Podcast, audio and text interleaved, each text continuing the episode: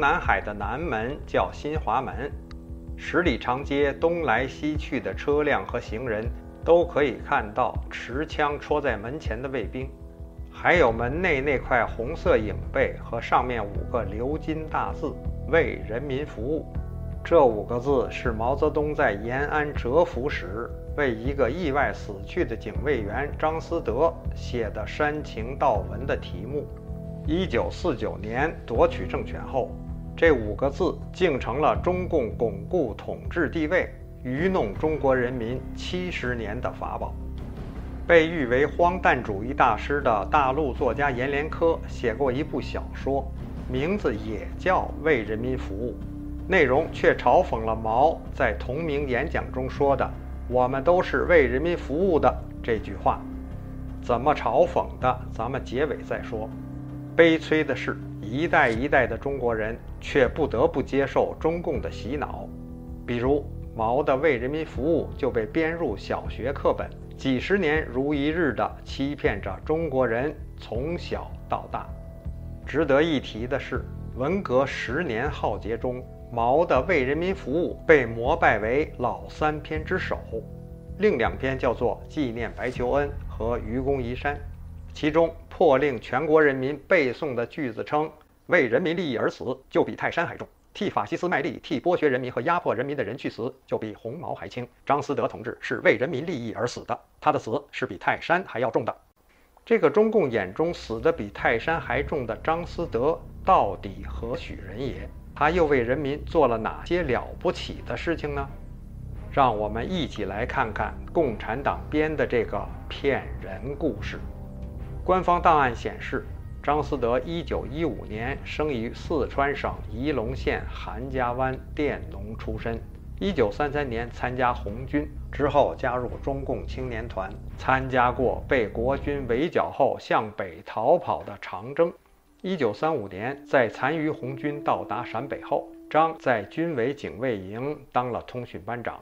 一九三七年加入中共，一九四二年进了中央警备团。一九四三年担任毛泽东的警卫员。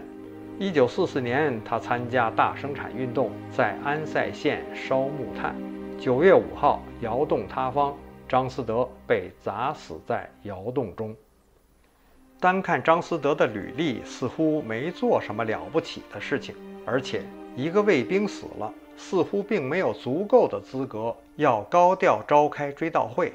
而事实恰恰相反，中共中央直属机关不仅为张召开了追悼会，而且毛还亲自发表讲话。更让人心生一窦的是，此后也再没有发生如此高规格纪念一个战士的事。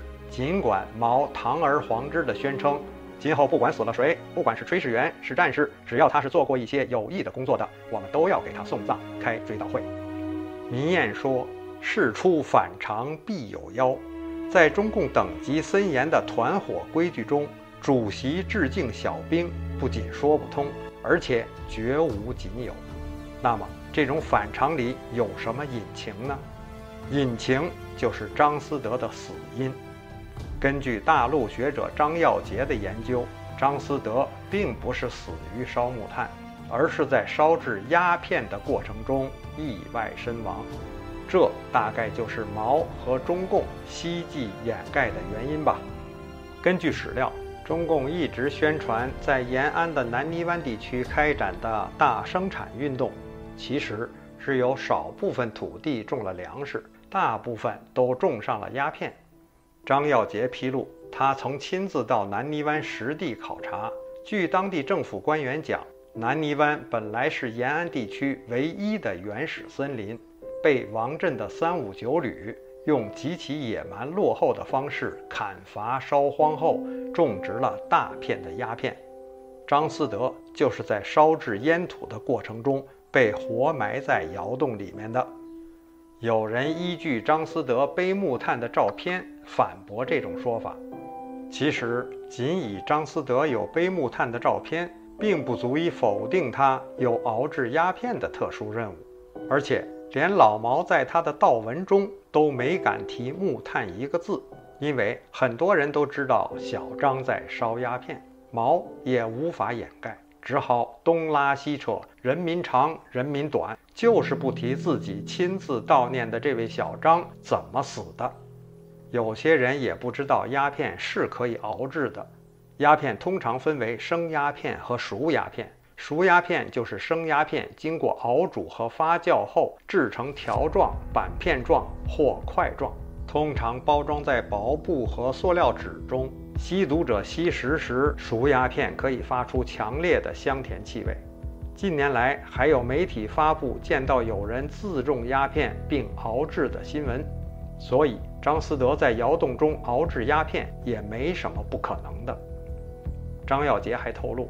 有研究中共党史的朋友告诉他，这些事情在中共内部文件中有记载，比如1994年11月出版的中共中央西北局文件汇集中的南泥湾调查，在中央档案馆陕西档案馆可以查到，但中共却欺骗了中国人民半个多世纪，还把南泥湾种植的罂粟花香让郭姓女歌唱家唱成花篮的花儿香。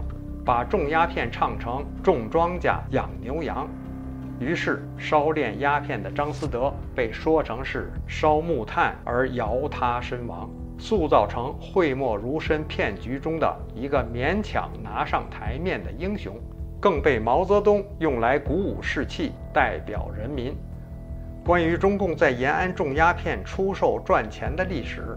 前苏联塔斯社记者、莫斯科驻延安特派员彼得·弗拉基米诺夫尤的延安日记，陈永发教授的《红太阳下的罂粟花：鸦片贸易与延安模式》，美国学者哈里森·索尔兹伯里的《长征：前所未有的故事》，都有经过考证后的详细记载。彼得在延安事记里写道。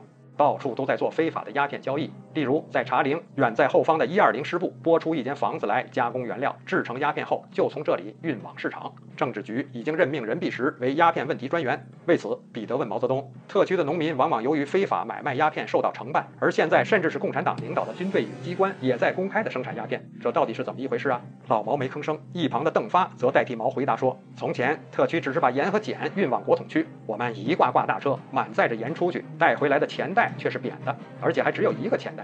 现在我们送出去一袋鸦片，就能够带回满满的一车钱。我们就用这些钱向国民党买武器，回头再用这些武器来收拾他们。一些学者还查到1945年中共冀鲁豫边区第六专区所辖怀泰西县的文件《怀泰西县烟土税征收与管理暂行办法》，规定允许鸦片烟合法经营以及征收鸦片烟土税。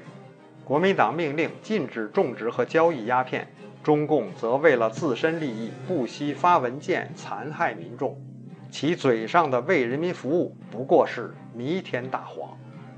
一九三六年十二月，张学良、杨虎城在西安发动军事叛变，站在中共一边的陕西绥靖公署驻甘肃行署主任邓宝山。不仅给了张杨支持，而且在一九三七年日本全面侵华，其被国民政府任命为二十一军军团长后，利用驻守榆林的机会，多次到延安与毛泽东、朱德等人会晤。网上有消息称，邓宝山不仅吸鸦片，而且种鸦片，跟延安互开方便之门，还能帮助延安把种的鸦片卖到国统区，这自然让中共喜出望外。毛甚至感恩他为德之大，更不敢忘。而邓宝山的顶头上司国民政府主席蒋介石却没有察觉。有人会问：警卫团负责安全，为什么会被选去烧鸦片？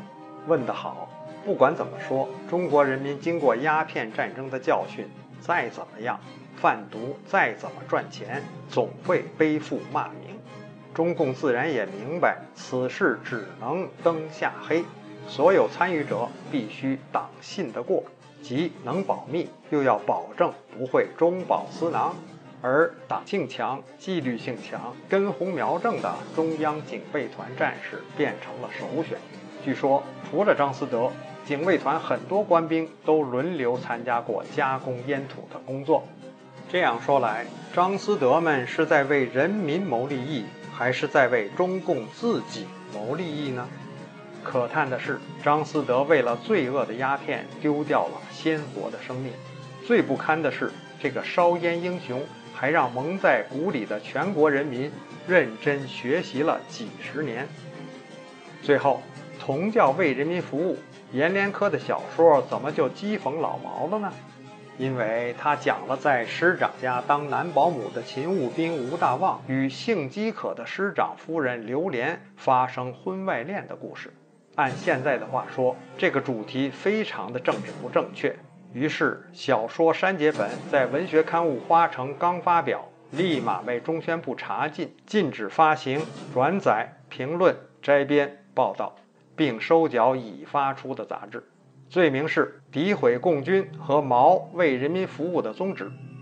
但很可惜，结果反而使这部小说名声大噪。